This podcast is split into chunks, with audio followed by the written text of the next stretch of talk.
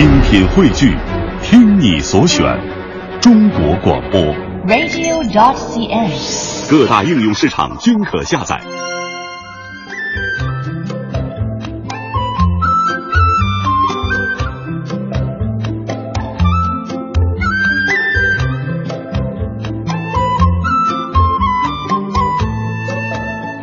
欢迎来到京城文艺范儿，打开北京青年的文艺生活手册。大家好，我是主持人小昭。今天呢是正月初九了，眼见着二零一五羊年的新春，过年就真的是要过完了。如果把正月十五算作过年整个过程的精彩完结篇的话啊，我们离这个精彩完结篇目前也是进入了倒计时。不过在这期间，还是让我们来了解一下啊，正月初一到十五每一天都有什么不一样的年俗。那么正月初九呢，被视为是玉皇的诞辰，俗称玉皇会。传言啊，天上地下的各路神仙在这一天里都要隆重的来庆贺这个日子。玉皇大帝在他诞辰日的下午会回銮返回天庭的宫殿，这也是道教的道观内都要举行隆重仪式的庆贺科仪的时刻了。在玉皇大帝的生日这天啊，人们都会举行祭典以表示庆贺。自午夜零时一直到当天的凌晨四点，都可以听到不停的鞭炮声。那么祭拜的仪式相当的隆重了，在旧时呢，会在正厅的天宫炉下摆设祭坛，一般都是用长板凳或者是矮凳，先置金纸，再叠高八仙桌作为顶桌，桌前呢还要系上吉祥图案的桌围，后头呀需要另设下桌。顶桌供奉用彩色纸张制成的神座，前面中央是香炉，炉前还有扎红纸面的线的三素以及清茶三杯，炉旁还有放置的烛台。那么后排呢会位列五果，像柑橘、苹果、香蕉、甘蔗等等，都是属于贡品，以及六斋。六斋包含了金针、木耳、香菇、菜心儿、豌豆、绿豆等等，来祭祀玉皇大帝。而在桌子底下呢，要供奉五牲，包括了鸡、鸭、鱼、卵、猪肉或者是猪肚、猪肝，以及一些甜料了，包括生仁、米枣、糕、枣糕等等。在祭拜天公之前啊啊，旧时候全家大小都得斋戒沐浴。初九当天呢，会禁止家人晒衣服，尤其是女性的家庭成员，像女裤的内衣，呃，在这一天是不允许晾晒的。而倒垃圾在这一天也是被禁绝的，以表示对于玉皇大帝的尊敬。祭品如果要用到牲畜，就一定要用公鸡，而不能用母鸡。如果是要还愿的话，就必须用全猪或者是全羊，以示隆重。有些虔诚的家庭呢，以为在家里祭拜这还是不足够的，就会连夜赶往各地的天公庙礼敬，像是台南忠义路的天坛，还有高雄的天公路以及木栅指南宫等等，都是每年的农历大年初八便灯火通明，热闹非凡了。当然，在一些地方啊，天公的生日当天也有安太岁的仪式。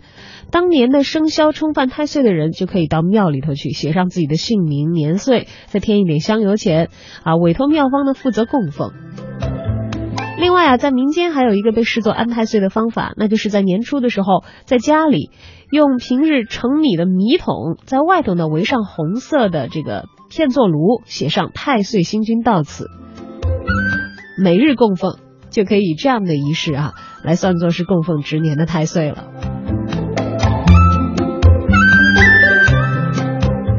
福建和台湾地区啊，民众称玉皇大帝为天公，正月初九要拜天公，一家老小像我们刚才说到了，要斋戒沐浴、上香行礼，还要祭拜诵经，有的地方呢还会唱戏娱神。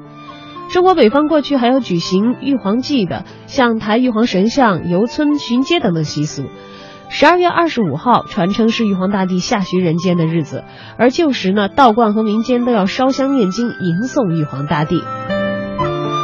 在少数民族地区，土家族的农历正月初九，古人认为九在数目当中的表示多数、最多也最大，因此呢是最尊贵的，于是把这一天称为天日。而酒呢，又和饮酒的酒谐音，酒不能离酒，各家各户在初九这天都要准备丰盛的酒宴，尽兴的喝个痛快，给玉皇大帝祝寿。在旧时期啊，这一天的晚上，土家族的男女会相聚在大树底下，当然最好是桂花树了，一起唱歌，请玉皇大帝最为宠爱的小女儿七仙女下凡。所唱的歌曲呢，必须欢乐又吉祥，这样才能让七仙女高兴。她一高兴呢，玉皇大帝就会保佑人间在这一年里一切顺利了。另外，湖北恩施的土家人还认为上九日办事会取得事半功倍的效果，所以有说法叫“七不出，八不归，上九办事一大堆”。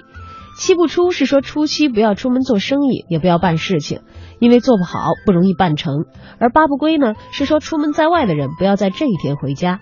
归有完成的意思，八寓意发财，应该发的就不应该有完成的意思了。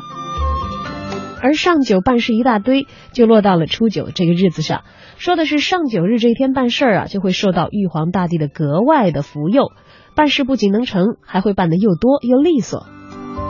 时至今日，有一些上了年纪的人，还会将难办的事情啊放到这一天来办，在这一天啊，大伙儿的心里总觉得办事的效率会高一些。其实这是人们长期以来形成的俗性了。人们在办事的交际当中，认为有皇天在上，不敢虚伪刁难，互相通情达理，事情自然也就会更加一成了。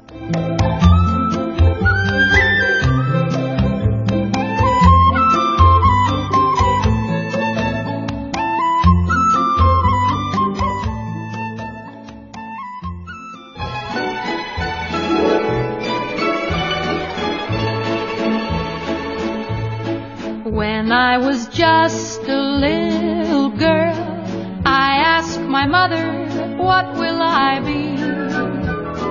Will I be pretty? Will I be rich?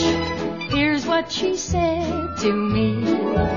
Que sera, sera. Whatever will be, will be. The future's not ours to see.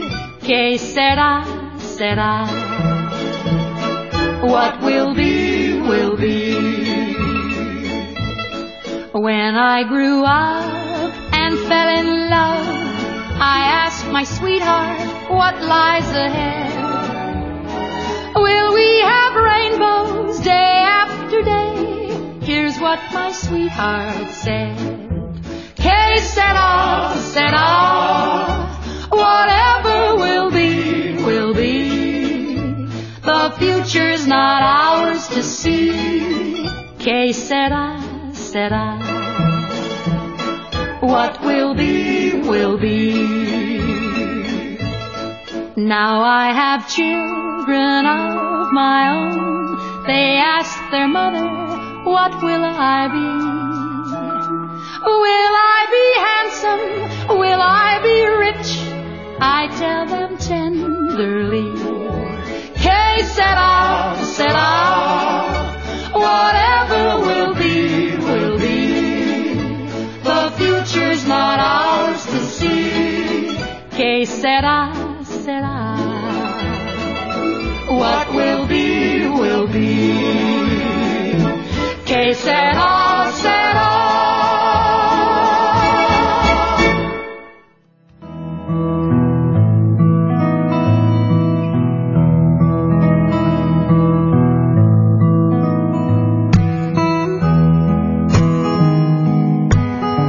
欢迎来到京城文艺范儿的访谈版。熟悉节目的朋友们都知道啊，我们在这个环节要请出我们的文艺小伙伴了。今天啊，在上节目之前，中午的时候，我特别想这个很快速的完成我的一顿午餐，所以呢，走到街面上，想要去寻找一个可口的煎饼。但是很不幸的是，发现啊，这个虽然我们已经回到了工作岗位上，但是煎饼摊的老板或者是老板娘，我不知道他们经营的这个主人是男是女啊。很任性，现在还在休他们的新年假，所以以至于我只能放弃了用煎饼这样一种快速美味的食品来填补我的午餐这样的一个愿望了。可是今天来到我们直播间的两位小伙伴说：“哎呀，你早说呀，我们给你带一套煎饼过来。”他们的店呢是在今天，也就是正月初九的时候，正式的在羊年的新春这个继续的开张，为更多喜爱煎饼的朋友们制作美食了。我们今天欢迎我们的两位非常可爱的小伙伴，我们的坚果食堂的。韩双以及杨博仪来到我们的直播间，让大家通过你们的声音认识一下你们两位吧。嗯，听众朋友们，大家好，我是坚果的杨博仪。大家好，我是韩霜。嗯，可以说你们俩是坚果食堂这家这个煎饼铺子的两位老板娘吗？呃，对，可以这么说啊。哎，两个姑娘又时尚，然后嗯，看起来又非常的干练，怎么想到要做煎饼这个生意的呢？嗯，主要是因为嗯，最简单的一个理由是因为我们俩从小就都特别喜欢吃煎饼，嗯，然后当然后面是有一个过程，然后一拍即合，所以。就决定开了这么一个店。嗯，开煎饼店，我觉得对于所有的吃货来说，可能心里都会有一个愿望，就是我要是有一天我是开这个这个铺子的，专门做我喜欢的食物的，至少我就会不用愁我吃不到它，就可以天天吃，而且可以吃天天的好吃的，按照自己的这个口味来设计啊。你们俩都是咋小生活在北京的哪个区域的呢？嗯，我是在西城，嗯，我是在宣武啊。韩商和这个杨博一都是生活在北京不一样的区域啊。那会儿小的时候有印象特别深的吃煎饼好吃的地儿吗？嗯，一般都是家附近吧，因为我们俩就我知道的都是从小，呃，上学之前，然后自己或者爸爸妈妈去揣着鸡蛋去买煎饼。然后一般都是在胡同口啊，或者是家附近的这种推车的，嗯，小煎饼摊儿。那其实现在大家还可以见到这样的一些推车，对对。只不过这个一个推车和一个推车的味道，那个可能差别就会很大。对对，就得要靠自己吃过很多很多的煎饼，才能够积累出来准确的经验。我觉得，而且还有一点比较特殊是，就是到目前为止也是北京有一个煎饼集散地，就是北京友谊医院。在那个周边有好多家比较有名、比较好吃的煎饼，然后正好我小时候住的地方离那儿很近，然后好多都是我从小就吃大的。嗯，从小吃大的煎饼，现在在北京城里还容易找到那样的味道吗？因为我是一个外来人啊，我吃过不少北京的煎饼，但是我不知道标准的味道应该是什么样的，还是有，但是不多了。嗯，不像小的时候那样子。对，基本上现在还能吃到小时候那个味道的煎饼，也都是开了好几十年的那样，就从我们小的时候就开始卖的啊，甚至有可能都已经由一辈人传给另外一辈人来经营这个煎饼的事业了啊。是的，那你们想开煎饼摊是什么时候开始有的这个念头？我觉得这个要从，呃，我们俩。从怎么说呢？从我们俩怎么认识的开始说吧。因为杨博仪是我的学姐，嗯，当时我们在一个大学，然后因为我们俩呢都是特别喜欢做饭，就是说白了就是吃货，然后自己也喜欢做，然后自己经常研究这些口味，然后，嗯，那会儿呢我们俩就属于一种，呃，互相在网上晒自己的作品，就我今天又做了什么，又做了美食达人，对，就大家特别兴写美食博客是吗？呃，他写过一段，还真写过一段，对对对。然后就是大家是这种互相点赞和评论的关系，就是大家都会互相晒，包括每年的年夜饭呀这样。然后直到是二零一三年，就是前年的时候，然后我们说，呃，正好我们俩那会儿他是刚刚辞职，我是准备辞职，然后就想开一个呃煎饼店，然后就这样说，那要不然大家一起干吧。就是这样，然后说开煎饼店的初衷呢，其实，呃，就像他刚才说的，因为我们俩从小都爱吃煎饼，但是现在大街上能吃到就是我们小时候那个味道的煎饼很少很少，嗯，然后我们就说想恢复童年的那种味道，就开了这么一家啊，于是就这个搭起班子，开始要准备开店了，对，买了称就开始 开始练，因为其实要说做煎饼，好像。这个我觉得很多小孩子都会很感兴趣，就不仅仅是很感兴趣吃，是看它的制作过程，就会觉得很有乐趣。开玩笑说，基本上每个北京孩子都有一个想自己开摊煎饼摊的愿望，就摊个煎饼的梦。包括小时候吃煎饼时候，每个人都觉得我上手想摊一个，我觉得我也能摊出来。嗯，所以你俩其实最开始是为了满足自己的这个心里的小小的愿望，多少有一点儿吧，多少有一点儿啊。但是，可能也通过自己的实践发现，这事儿其实可能不是那么的难呢。嗯，也没有那么容易，也没那么简单。嗯，哎，那它究竟难在哪儿呢？不就是摊个煎饼吗？嗯，因为一开始，包括我们小时候看别人摊也是，然后现在顾客看我们摊也是，感觉就是那么几个步骤。我天天吃一个，我看一个月看都看会了。但是真的自己上手摊的话，就完全不是那么回事儿。当时我们自己买了称，现在家里练嘛，就是买了那个瓜子呀什么的，然后就完全那面搁上就。什么都出不来，然后都崩溃了，就一个成型的都没有。呃，这是最开始，就是店还没有开起来，对对对，就俩人往这一块儿一凑，说：“哎呀，我我我现在这个，我间歇间隔月，我反正这段时间也没有工作了，这说我这活儿干着嗯也也觉得不是长久之计，我不想再接着干了，我们先练一练吧，看要成的话一起支摊儿。这会儿是不是练毁了很多个无辜的鸡蛋？嗯 还没到鸡蛋那步呢。是吧？从面的这一步就开始了。对，然后那会儿家里人提煎饼都快吐了，就天天的在我们我们摊出来，他们就得吃。但是 那时候也是盲目的练手，就是配方啊什么的都没有，就真的是自己从网上可能看到一些方法就在练，后来才发现其实包括你的工具什么的都不对，所以才会这样。嗯嗯，最开始是不得法，嗯然后渐渐的意识到这一点了，说不行，如果我们要做一个专业的事情的话，还得要找着这个事儿的门道才行。对对，没错。那有没有上哪儿去拜师学艺，或者家中有得真传的老人给你点拨了一两下？有有，我们还真是专门去拜了师傅，呃，是在天津找了一个老师傅，然后北京找了一个就是我从小吃到大的那个师傅，呃，把天津和北京两种手法和配料都融合了一下，然后做出来最我们觉得，嗯、最好吃、最适合我们的口感和味道。哎，天津的煎饼果子哈也出名儿，但是我是一个南方人，我既不知道正宗的北京煎饼是什么样，也不知道正宗的天津的煎饼是什么样儿，它们的差别是在哪儿啊？刷酱的手法，嗯，还有里面加的东西都不太一样。嗯，正宗的天津煎饼它是没有香菜的，然后北京的是有，然后它里面加的东西，天津是以油条就是果子为主，对，它叫果子和啊果篦儿。哎，果篦儿是果篦儿是一种，就是也是油炸的脆皮的东西，但是它跟北京的薄脆又不太一样。北嗯京的薄脆更脆一点。对，果篦儿稍微的硬一些。嗯。嗯，啊，北京的薄脆大家就会比较熟悉了酥脆一点。对对对对，但话说回来，这个薄脆里头学问也挺大的。我我比较酷爱我们台附近的一家的这个煎饼，呃，它恰恰它不是人气特别特别的旺的，但是我很爱它那个味道。我就是觉得他们家那个薄脆炸的香，所以会酷爱那家的煎饼。对，里面加的东西其实味道很重要。嗯嗯，其实北京的煎饼就是薄脆也分成好几大类，嗯也不太一样。这还有流派对，像有的 它是炸的，像那种春卷皮类之类的薄饼，自己炸的那个，那个就更脆一点。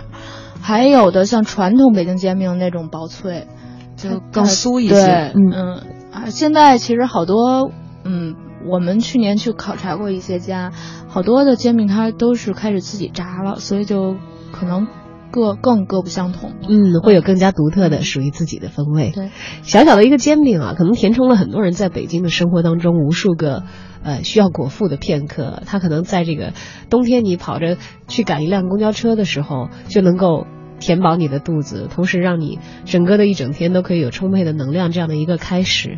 那么在煎饼的香气当中呢，有着浓浓的生活的意味。而今天的京城文艺范儿为大家请来的两位美丽的文艺小伙伴，他们是坚果食堂的创始人，有一个很简单很简单的愿望，有两个希望从小到大都能够吃到自己喜欢的味道煎饼的女孩，创立了这样的一家坚果食堂，为的是让大家经过他们的店，如果从他们这里购买的话，都可以尝到在他们童年记忆当中那香喷喷的正宗的煎饼的味道。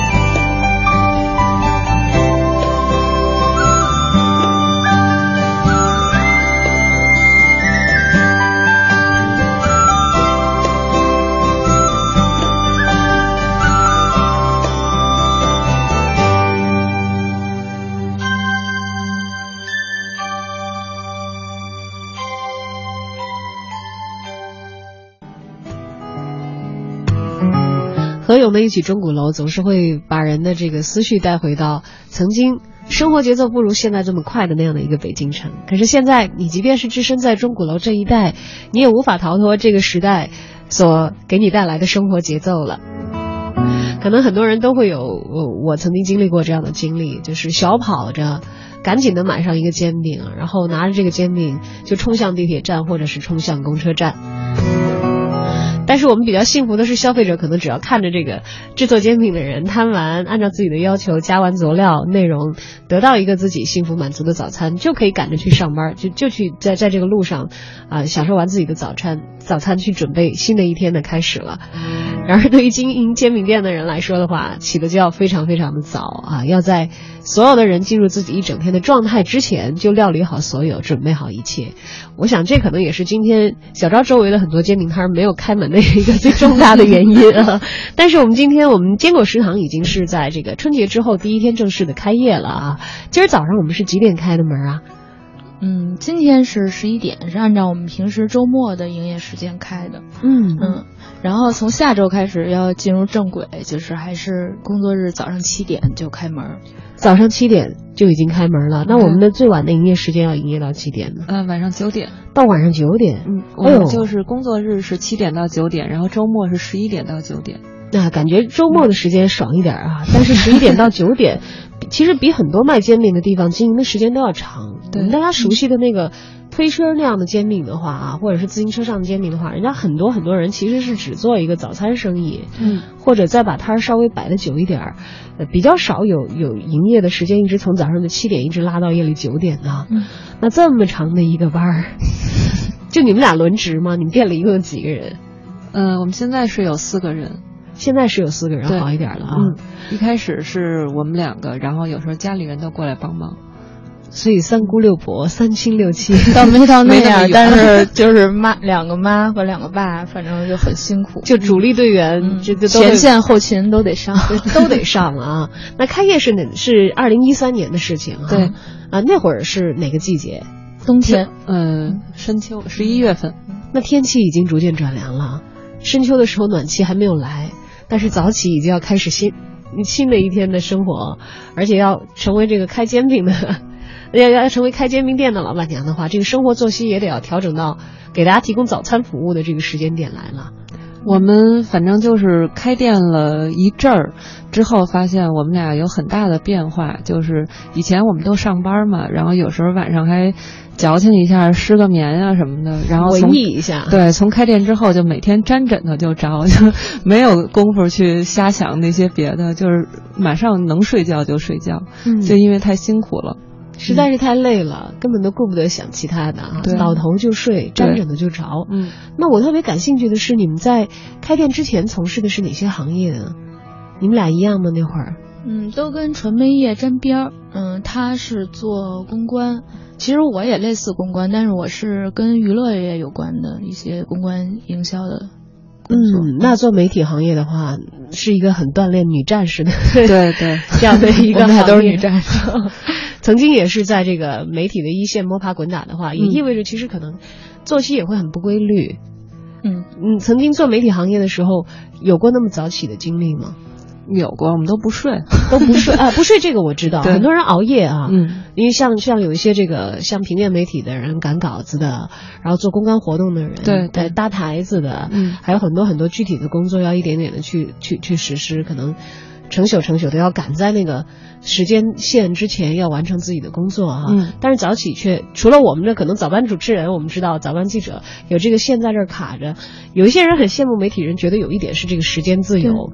我觉得他比我还好，他原来上班可能每天还要就是早上有一个固定的时间去，然后我这么多年做媒体的时候就不坐班儿，然后后来娱乐业嘛，相对来说上班都比较晚，所以就基本上没早起过，然后现在每天就觉得特别痛苦。必须要起大早，对而且你们的经营时间是要到夜里九点，也意味着其实你们不太可能睡得太早。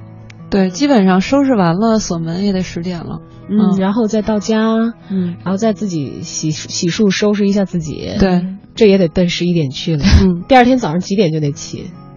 嗯，要是六早五点半六点半嗯，早餐的话就是五点多起。哇，好好的锻炼一下，一睁眼就觉得人生好绝望，现在自主创业了也会觉得人生好绝望，就是起床的一刹那，你起来之后就觉得啊人生还是挺美好的。是吧？我觉得这是一个现身说法的好例子。在当大家觉得遇到了起床具体困难的时候，就让自己真的是起来，起来以后人生真的只。有起来那一刹那是最痛苦的。好的，人家说万万事开头难，起床是这样，创业也是如此。今天我们邀请到的是坚果食堂的两位美丽的创始人，我们的韩霜和杨博仪，跟我们来讲一讲他们和他们的坚果食堂的故事。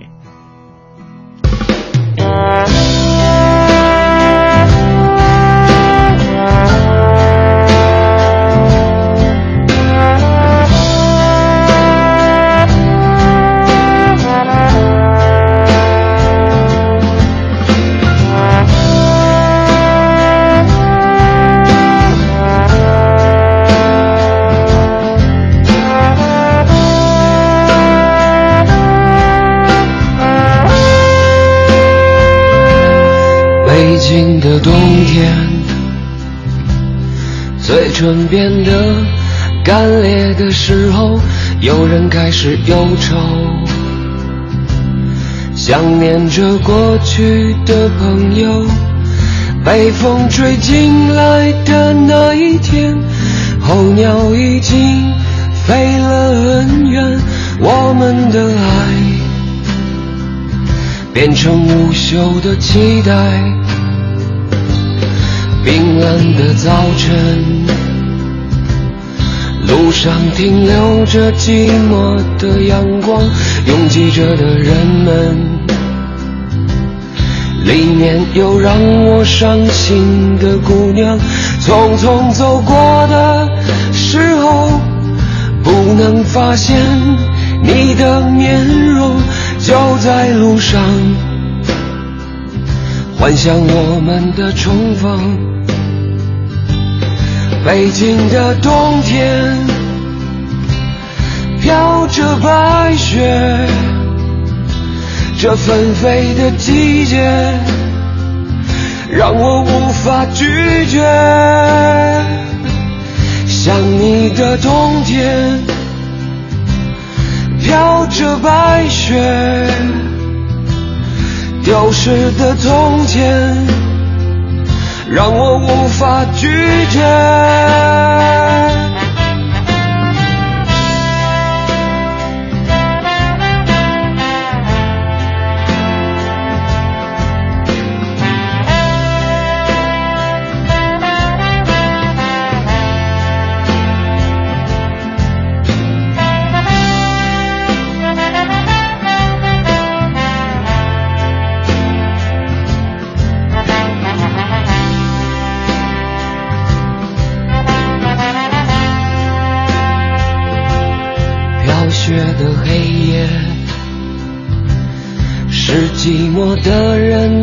天堂，独自在街上，躲避着节日里欢乐的地方。远方的城市里，是否有个人和我一样站在窗前，幻想对方的世界？北京的冬天，飘着白雪，这纷飞的季节，让我无法拒绝。想你的冬天，飘着白雪，丢失的从前。让我无法拒绝。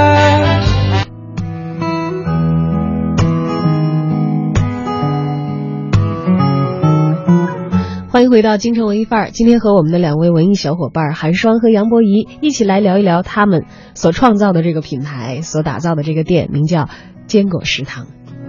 坚果食堂不是卖坚果啊，不是卖那个我 我们所惯常意义当中理解的坚果，而是煎饼。呃，坚果食堂，其实坚果这个词儿也是很有北京特色的啊，让人听到这个名字的时候就觉得很可爱。因为在我所了解到的这个词汇当中，坚果应该是指漂亮的女生这样的意思吧？嗯，没错吧？对，特别不好意思承认，有什么不好意思的？我觉得名副其实。哎，说你，你 坚果食堂的两位主人，呃。姑且叫老板娘吧，其实是两位主人，两位女主人啊，确确实实也是坚果类的。但是大家会很意外吧？看到你们，会会想不到你们身怀摊煎饼这这项绝技。嗯，对，一般在那儿围观的都觉得，哎，怎么你摊呀？就是问完了，以为我们就收个钱呀，或者帮个招呼一下，然后一看我们过去摊，大家都很诧异。嗯，不知道是亲自上手的，但是最初的时候，这项技能也就。这个我们的核心技能也就掌握在这两位核心的人物手中啊。那么开店的话，我们之前讲到了，在家里练的家里人都闻到煎饼味儿，都已经想吐了。这是还这这还是这个初级阶段，然后去拜师学艺，研究了各种这个煎饼的配方，研究了京津地区煎饼的味道之间的差异，然后调节找到了我们的独门的这个配方的这个配比。接下来就是开店的实际操作了。那这个首先选地方得要选吧，名字得要取吧。这个名字坚果很有灵感，这是谁想到的呀？嗯，那会儿我们在起名的时候，然后，呃，就是职业病，对，沿袭了上班的那些职业病，然后直接做了一个 Excel Excel 表，嗯，然后就让身边。不同行业的朋友过来投票，就是有涉及到我们用什么名字，大概列出了十几个。然后有比如说你喜欢的煎饼是什么口味，然后你觉得煎饼卖多少钱合适，设了好多做了一个市场调查。对对对对，就是一个特别标准的一个表格，就是。上班一直都这么干。我们俩忘了第一版是谁出，然后互相还给调格式，真是职业病改不了。那个时候调了一下格式，出了一份标准化的问卷。对，因为当时名字有好多好多，然后其实坚果这个名儿对于当时我们俩印象都不是特别深。嗯然后投票呢也这个不是最多的。然后最后我们老说开玩笑，最后我们俩照了照镜子，然后一拍大腿说就是他了。最开始得票最多的是什么名字淘汰？我都不太记有。我们现在那个煎饼包装袋上后面一句 slogan 叫“吃煎饼才是正经事儿”，这个好像当时反正引起注意的还挺高的。但是这个最终这个名字是怎么来的，还真是有点记不清了。反正好像是慢慢碰撞出来的。嗯嗯，还得是两个人互相看，都觉得是这个比较符合。一方面是照了照镜子，另一方面是跟我们卖的东西谐音也比较靠。对对对，当时就取煎饼果子，然后就取了坚果。坚果。对对对，然后这个就是刚才说的，呃，坚果代表漂亮姑娘，这个是呃算是北京土话，嗯，这也是好多客人去我们那儿，其实他们都不知道，或者年纪稍微小一点的小朋友，然后都会问呀，然后我们就给他解释，因为这个差不多大概应该是比我们年龄还要早一些的这种北京土话里面流传的一句话。对，虽然是另外的两个字啊，尖儿是拔尖儿的尖儿，这个果是果实的果，但是跟我们的这个煎饼果子的这个坚果，确确实实是谐音无疑了。刚开店的时候那会儿生意好吗？嗯，还可以，主要刚开那一个月，对，因为我们俩朋友都比较多，所以每天还真是就照顾生意的挺多的啊。对，每天都是从早到晚不停，然后不同的朋友过来捧场，然后给我们买了好多东西，吃饭还给钱。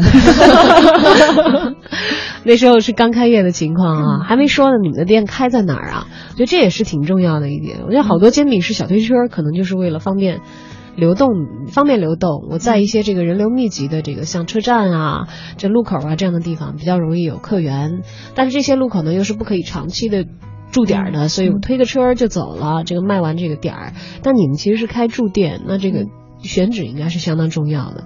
也是曾经做过一个表格嘛，然后对比筛查，反正也是选了好多地方，嗯也走了点弯路。就你们选过哪些地儿？呃，我们当时想的是三个路线，一个是开在学校周边，然后当时我们也是找了一个中介公司，然后我们俩每周都出去看店，就是看大学呀、中学呀周边的这些小店。然后第二个是想选在写字楼周边，就是像底商啊或者 B 一啊这种大排档这样的，也会有比较固定的客源。对对对，然后第三个就是我们想选到这种比较还算热门地区的，就是我们现在所在的这个旧鼓楼大街。嗯、它离鼓楼东大街、南锣鼓巷不远，然后它相对于呃那边呢又没有那么商业化，又稍微的嗯、呃安静一些，然后嗯房租也相对没有那么高，大家也比较好找。嗯就是平衡起来，其实这个地点所占到的这个综合评分会比较高一些，嗯，而各且项的这个这个长处都能够兼顾得到。对，而且相对于我们俩来说，其实我们俩更喜欢现在的这个地方，因为嗯不想弄得太过于浮躁，就是只做那种一笔买卖，我买完走了以后不会再来了。我们还是比较希望能呃保证这个文化，然后留住一些回头客。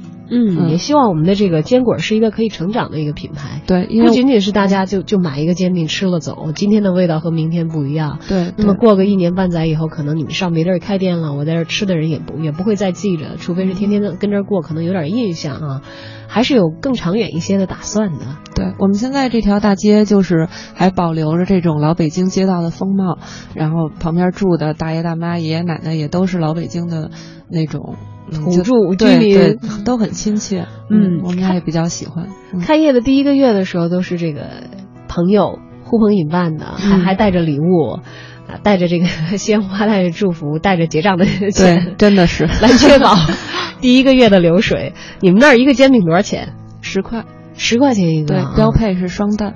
啊，是有两个鸡蛋的，对嗯，在那个地段其实算是一个比较合理的一个定价，嗯，大家肯定都不会嫌贵的。当然了，煎饼这东西要贵到大伙儿吃不起，不一定吧，会影响还是还是会有嫌贵的人，但大多数人还是可以接受。还是比较能够接受的啊。嗯，呃，最多的时候卖了多少个？嗯，两百两百多，两百多个。对，到现在为止最多的是两百多一天。那就意味着这一天其实你俩就平均下来，一人也得摊一百个。嗯，我们还有别的东西。对，他那个我们分工的话，主要还是他来，嗯，然后大家可能想象着说，就是如果相对一个煎饼推车或一个摊儿来说，其实二百个煎饼也不算什么。但是对于一个店，就是因为还有其他很多产品，单就煎饼这儿就出二百个，其实这一天真的还是很累走的量还是很大的，就是很累。嗯，其实除了煎饼之外，我们的店里还有很多其他的一些产品啊，说不上很多吧，但是核心的产品是有的。嗯对像我知道有懒龙，对，懒龙。然后我们去年的时候做过一段时间，像那个麻酱糖饼，还有糊塌子。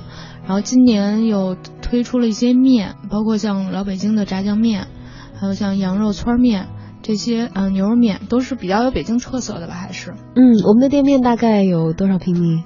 嗯，30平现在是三十平。嗯，刚开的时候很小，然后去年夏天的时候扩建了扩一次建了一下。哦，那其实是比一般的这个煎饼铺子要大得多的啊。嗯对它是有一个坐垫，有你的，大家可以坐下来这个用餐的一个区域。当然了，旧鼓楼大街这一带的氛围，大家如果去过，熟悉的朋友也会有感觉。它除了是能够满足你的一个口腹之欲以外，你你会发现这条街上可能经营餐饮的老板。他各自的一些兴趣的特色、都会融入到他对这个店的建设当中来。就包括我们的坚果，其实也是一家这样的店面。会有主人经营的心思和我们的理念以及我们想做的事情的这个意图在里头是比较明确的。像刚才所提到的产品，像懒农、麻酱糖饼、糊塌子等等，都是非常有这个老北京特色的。嗯，对，一些一些、这个，包括我们像冬季的时候，我们会限量的做一些老北京的小菜儿，还有那个老北京的果子干儿是一种甜食，这些东西好多现在市面上已经买不到了，或者很少了。嗯，你们都是多我们这么大的人都没听说过的。嗯哎，你们都是通过什么样的渠道知道这个东西的都是家里一直在做的，嗯嗯，我们家一直在做的东西，就拿到这儿来，也想跟大家分享，嗯让更多人知道。那像过节，就像现在这段时间，我们的店面上柜的产品都会有哪些？像刚才说的这些都有，嗯，像冬季限量供应的，像小菜啊，就是呃炒豆酱、炒酱瓜儿，还有像那个果子干儿这个甜食，都是只有冬天才会有的，嗯，开春之后就基本上就不能就没有了。对，嗯，但今天也是我们这个春节之后坚果开始营业的第一天，到了十一点开门了。到了下午两点半，你俩来我们这儿了，店里可怎么办呀？我们没事儿有小伙计，现在正好，他们应该在店里正正听呢好好干活啊，别光听广播。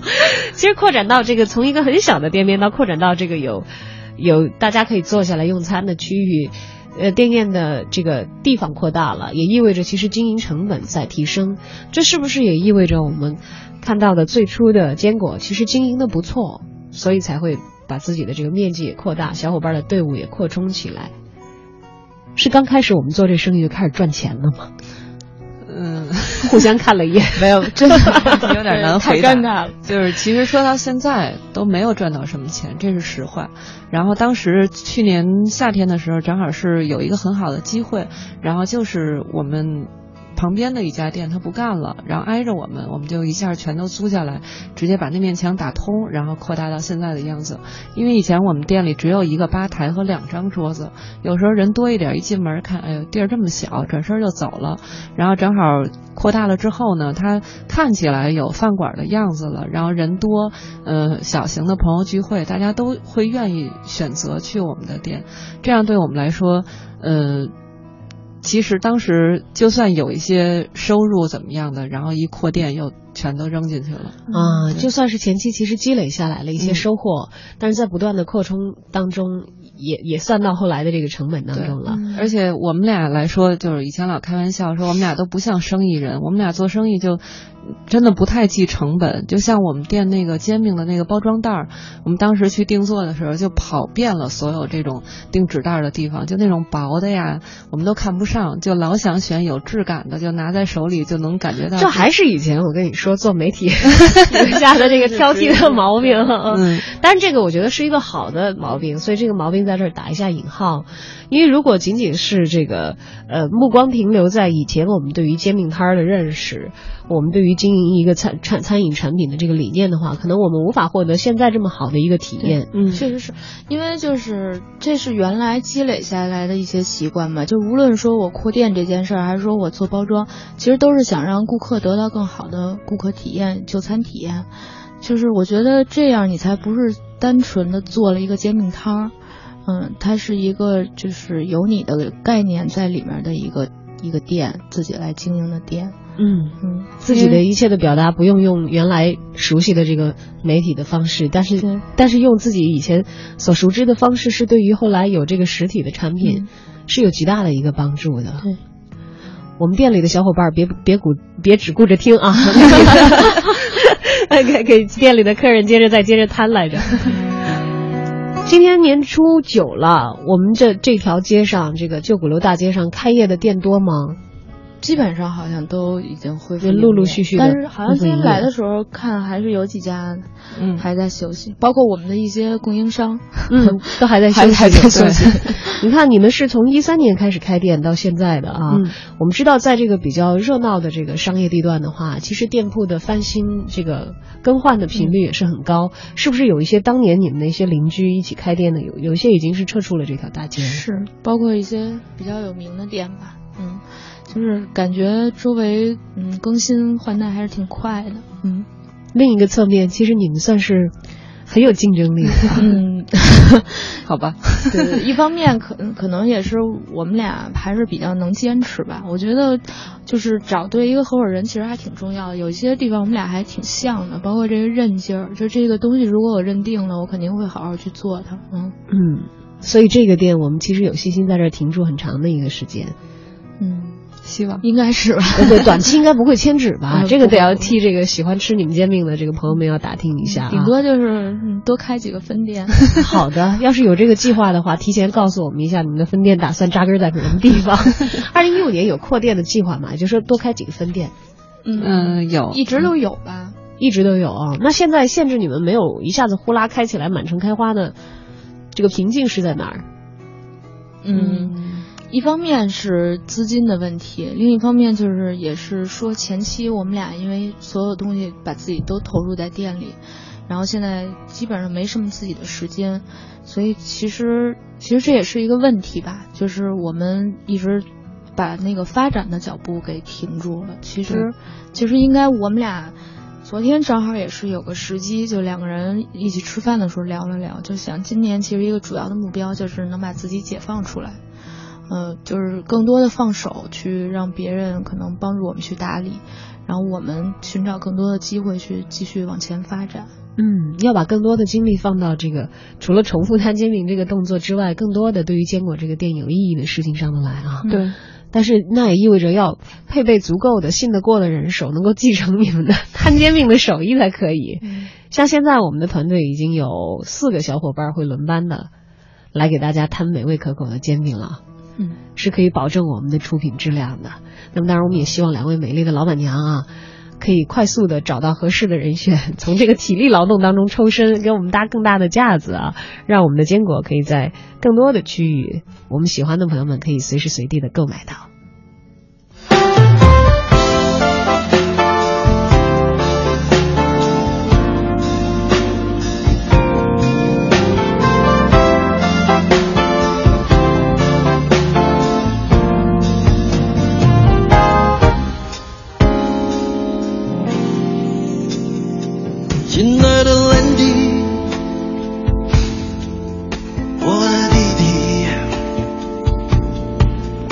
很少赢过别人，但是这一次你超越自己。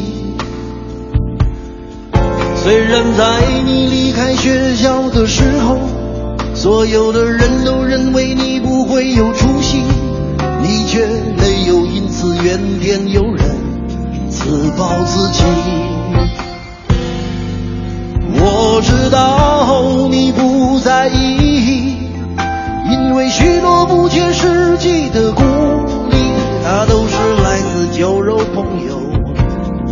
远方亲戚。我知道你不在意，因为许多不切实际的鼓励，大都是来自酒肉朋友或是远方亲戚。人有时候需要一点点刺激，最常见的就是你的女友离你而去。人有时候需要一点点打击，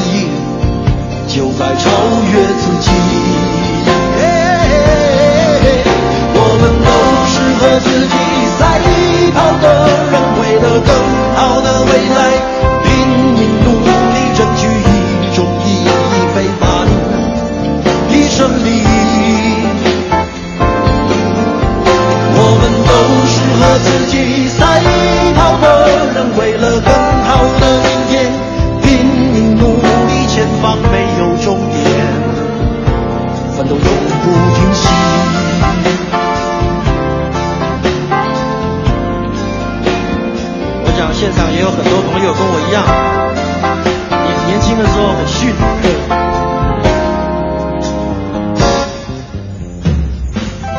人有时候需要一点点刺激，最常见的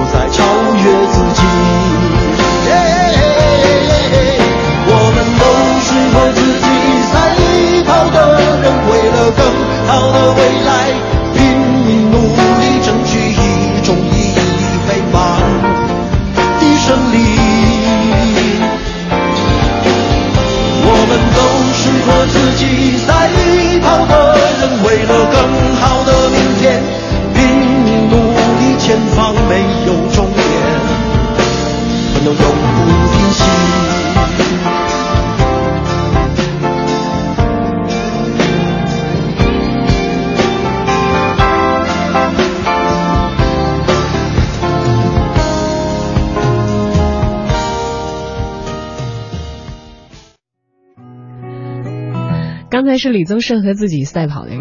其实，如果你像我们坚果食堂的两位创始人一样，选择了自主创业这样一条路的话，可能就不得不开始和自己赛跑了。永远只能超越自己，可能才会让自己的事业有进一步的发展，出现不一样的面貌。虽然两位漂亮的女孩啊，都是从这个媒体行业出来，也可以说是摸爬滚打、身经百战的。呃，即使不需要老板时时拿着鞭鞭子在后头抽，或者前面吊着一根萝卜，也会非常有这个责任心的往前推进自己的工作。但是我相信，成为了老板，自负盈亏之后，这方面的特长是不是发挥的更淋漓尽致了一些？我其实特别佩服能够自我创业的一个人。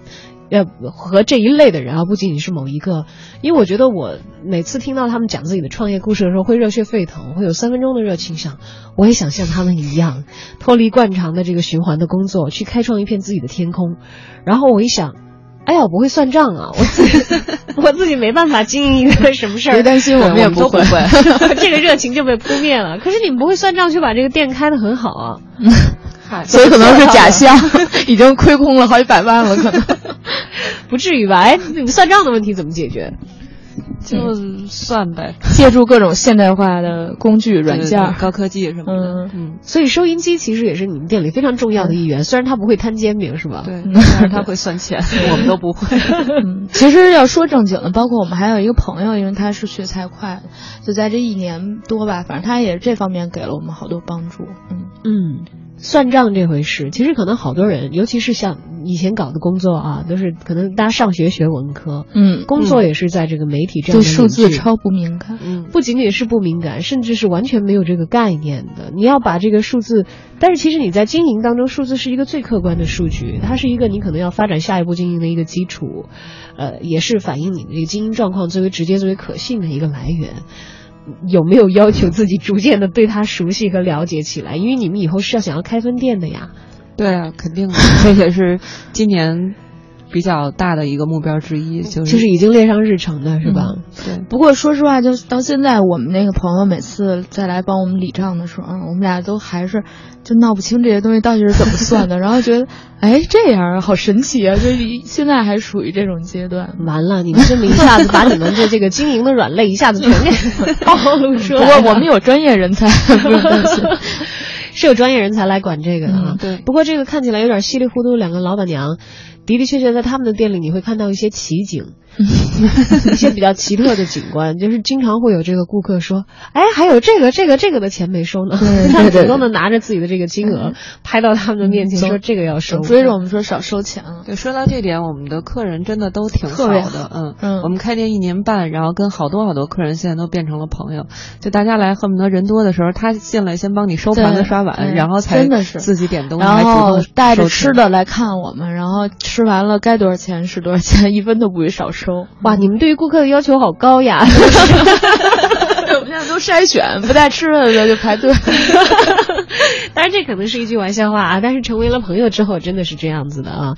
因为美食结缘，然后也因为这样的一个店，其实呃走到了人生自己不一样的阶段。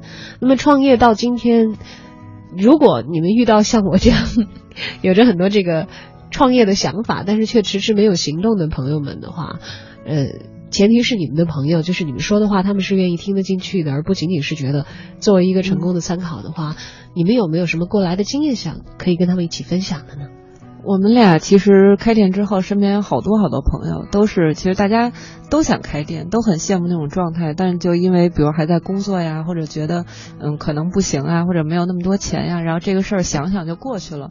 然后看我们俩把店真的开起来了，然后大家都特别受振奋，就是都热血沸腾的时候，我回去也要把工作辞了，我也要开店。对我先给我爸我妈那儿先募集 几十万启动资金，但是就是我们俩现在开了一年半，到现在就是对于这种。情况我们也会，嗯，怎么说？就是看是什么样的人，然后给他什么样的建议。因为创业这件事儿真的不是说那么简单，而且真的看你想要什么样的生活。就是你所能看到的创业的人开了店，然后我有时间去听我的音乐、看我的书，然后随意享受我的假期。你只是看到了他。极为少数的一些光鲜的样子，它其实背后有好多好多辛酸和辛苦，都要对这个做好心理准备。嗯，比如说，二零一五年要开始学会这个财务上的监管，对对，要学习财务的专业知识，要不然就要有这样的一笔大的花销来雇专业的人才帮你解决这样的一个问题啊。然后扩店的时候要找到这个。呃，物美价廉的这个这个呃地点，反正总之要慎重。我觉得我们俩基本上一路还是属于太幸运了。对，嗯，是。那么我们也希望坚果食堂能够继续的在创业的这条路上风生水起，给我们贡献更多美食的同时呢，给大家带来更多有益的创业的经验。